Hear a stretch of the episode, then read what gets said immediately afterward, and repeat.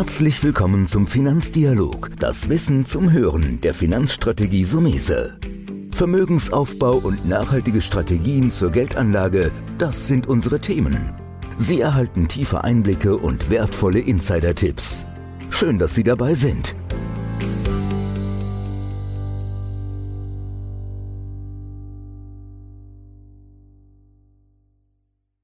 Heute reden wir im Podcast über das Thema Steuern und zwar Steuern im Bereich der Kapitalanlage. Was gilt es so bei Aktien, Anleihen, Investmentfonds zu beachten? Ich habe mir eingeladen einen ausgewiesenen Experten in Sachen Steuerrecht, Sascha Schneider. Er ist auch Steuerberater und täglich mit dieser Materie betraut. Herr Schneider, erstmal danke, dass Sie sich die Zeit nehmen. Vielen Dank für die Einladung ich habe mit Kollegen von Ihnen, also auch Steuerberatern, schon Kontakt gehabt und die tun sich teilweise schwer bei dem Thema. Ja, ich persönlich tue mich teilweise auch schwer bei dem Thema. Deswegen würde ich heute gerne ein bisschen Licht ins Dunkel bringen, weil Anleger ja eine Steuererklärung machen müssen. Warum vielleicht am Anfang fällt es dem Anleger so schwer, die Besteuerung Kapitalanlage zu verstehen? Also grundsätzlich kann man sagen, dass sich in den letzten Jahren und Jahrzehnten die Gesetzgebung dahingehend wirklich ziemlich verkompliziert hat. Vor allem früher war ja praktisch, wenn man mit Aktien spekuliert hat oder Dividenden bekommen hat, hat man ja oft nach einiger Zeit es hingekriegt, dass man eben halt steuerfreie Gewinne realisieren konnte. Das wollte der Gesetzgeber natürlich nicht, weil der auch natürlich dann die Gewinne, die der Anleger natürlich jetzt erwirtschaftet oder erwirtschaften will, auch abschöpfen will. Ja. Also ein Thema ist, was sich ständig ändert. Das fällt genau. mir auch so schwer. Der Gesetzgeber, wir hatten ja mal Friedrich Merz, man erinnert sich, jetzt buhlt er vielleicht wieder um eine leichte Kanzlerkandidatschaft.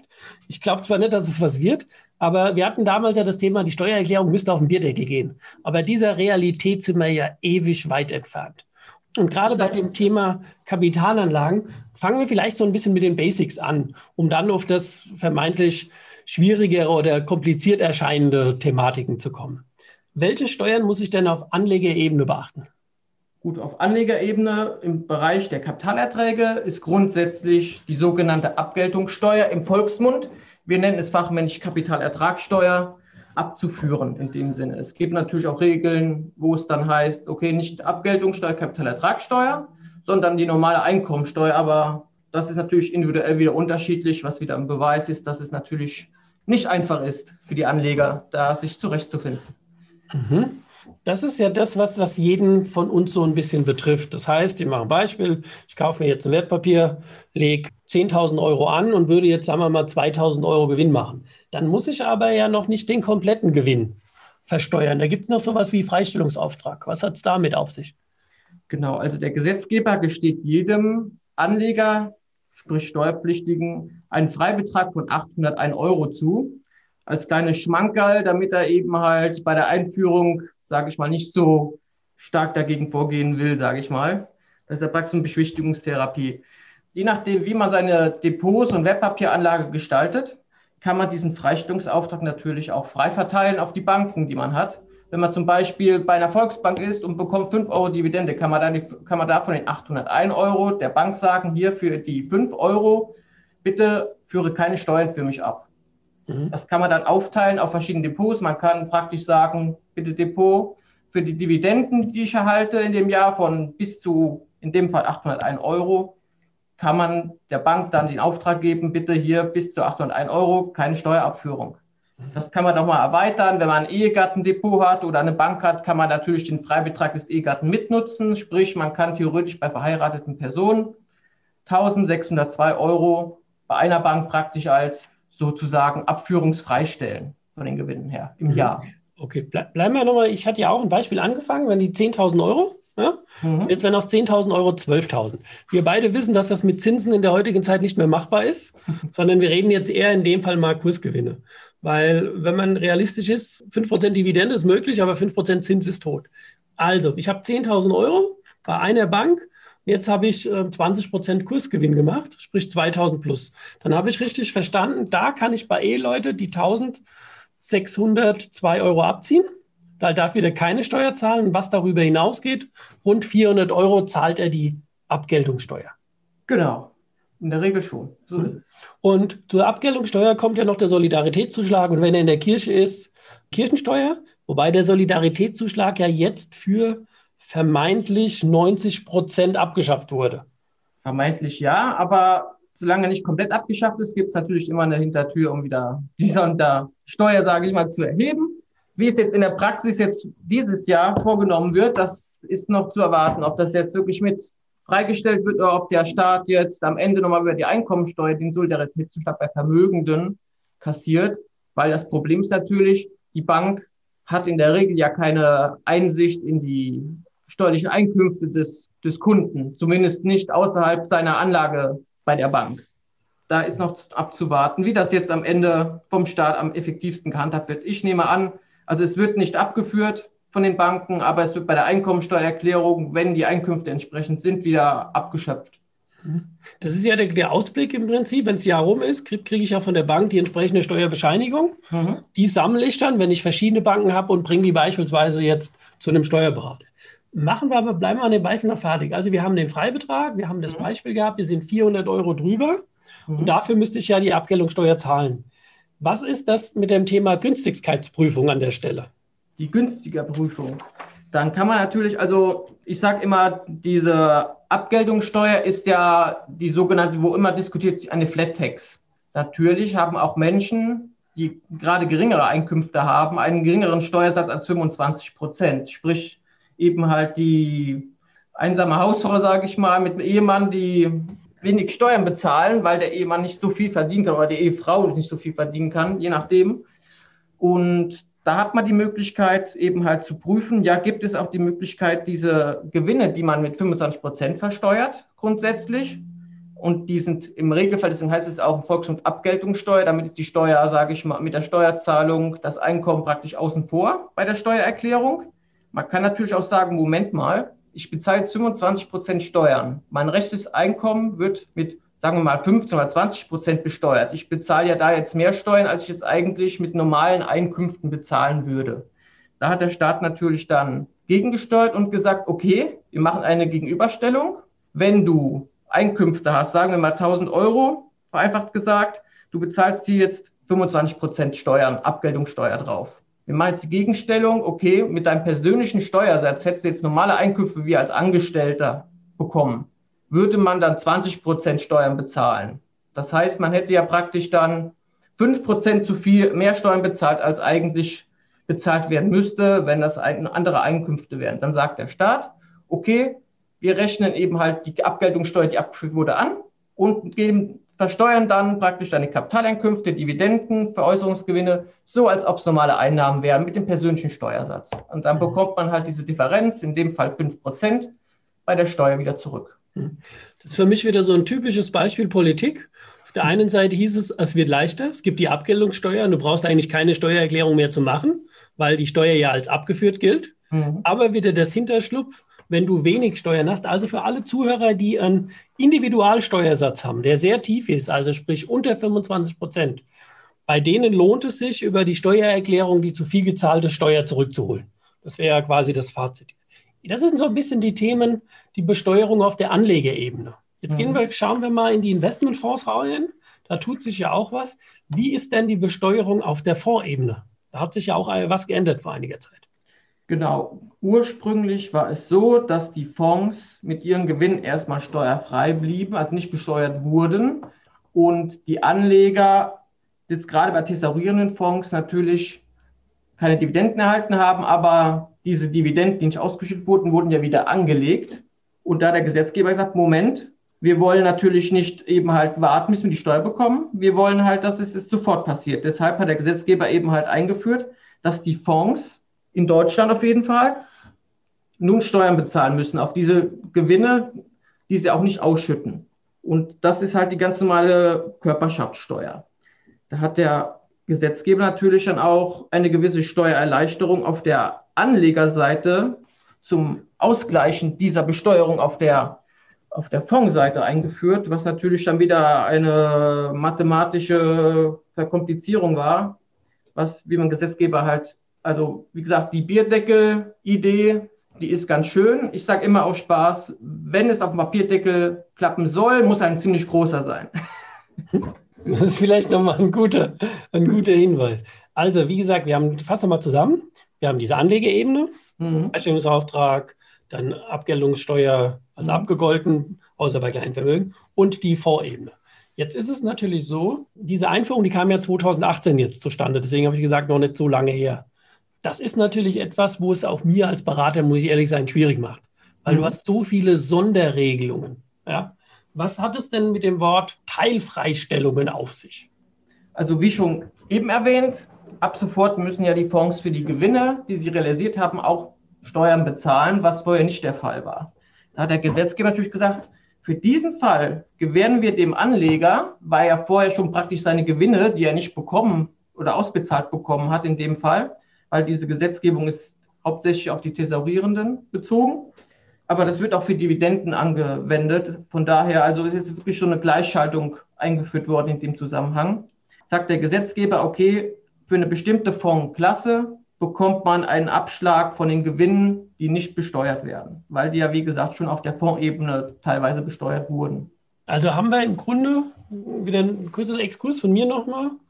Am Ende musst du darauf vertrauen, dass deine Bank ja, die Jahressteuerbescheinigung richtig ausstellt. Das ist ja immer der erste Glaube. Bleibt mir ja auch persönlich A als Anleger und B als Berater in der Branche auch nicht viel anderes übrig. Mhm. Jetzt ist es so, jetzt habe ich den Beleg, hört sich alles gut an, aber es gibt ja wieder, und wir müssen uns ein bisschen durchquälen, Herr Schneider, das wissen Sie, auch aus ja. diesen Alttatbeständen nenne ich es jetzt mal. Es gab nämlich, wer mal eine steuerliche Geschichte, die heißt, wenn man Anteile von Aktien oder einem Investmentfonds vor dem 01.01.2009 gekauft hatte, hieß mhm. es damals, alle Gewinne sind steuerfrei in der Zukunft, egal wann das passiert. Das wurde doch jetzt vor einiger Zeit gekippt. Genau, 2009 wurde ja diese Abgeltungssteuer eingeführt und vorher waren Gewinne und Dividenden eben halt in der, in den, in der Anlageklasse private Veräußerungsgeschäft, zumindest die Veräußerung. Das hieß dann halt, wenn man Aktien mindestens ein Jahr gehalten hat, konnte man diese steuerfrei verkaufen.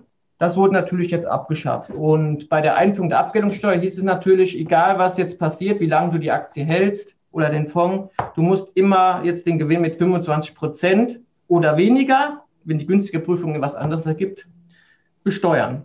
Da hat der Gesetzgeber gesagt, weil es gibt einen Grundsatz des treuen Glaubens, dass eben halt rückwirkend eigentlich nichts mehr geändert werden darf von den Auffassungen der, der Steuerpflichtigen.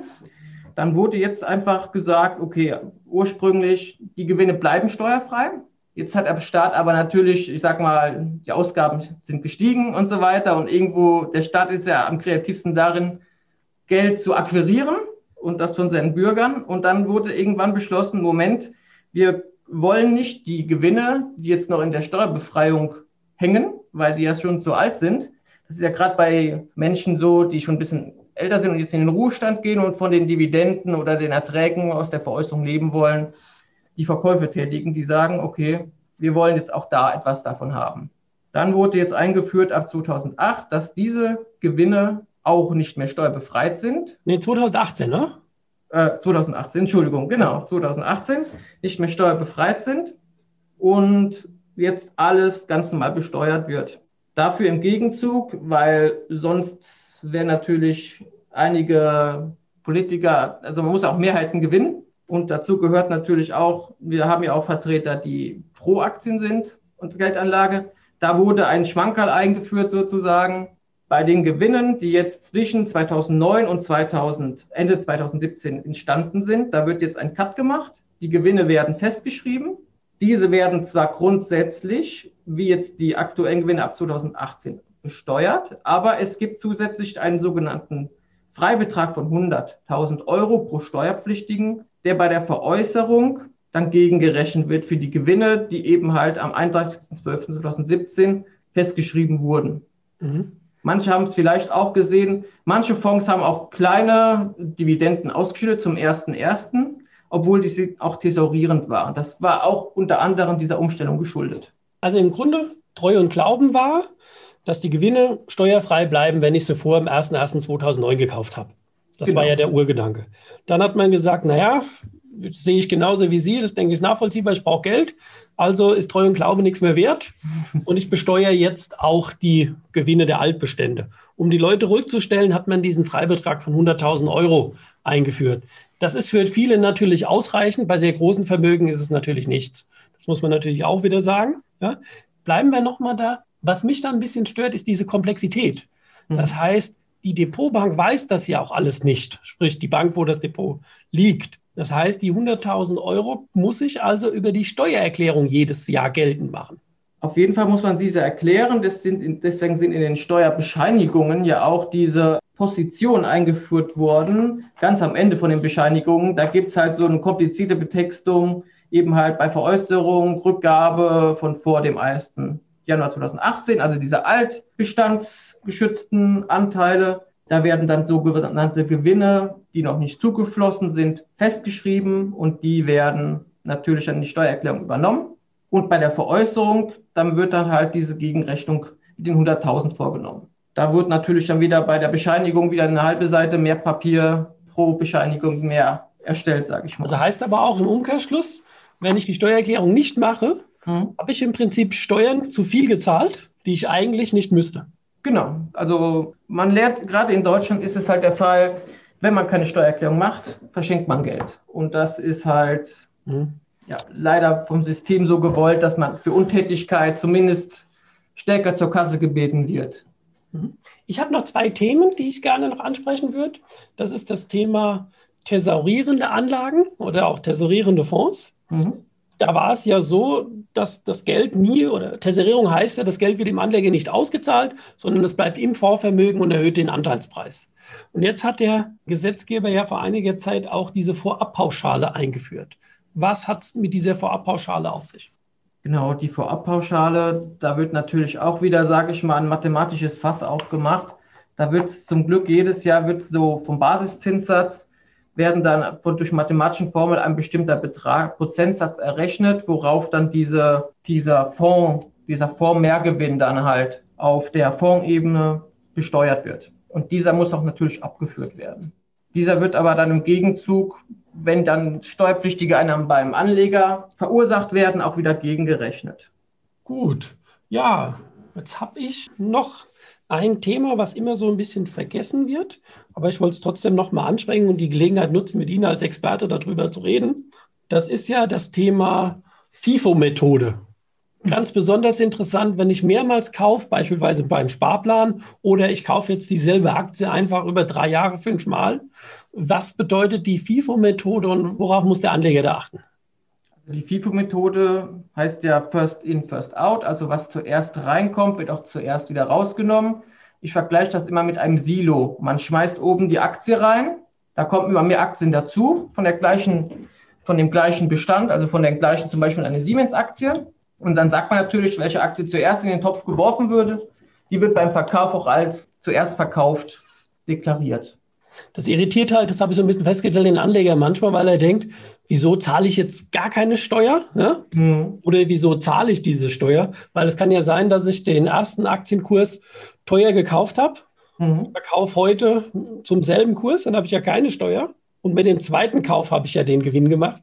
Also muss man eigentlich erstmal wissen, dass es am Ende im Prinzip ein steuertechnisches Thema ist. Da auch danke an der Stelle für die Erklärung.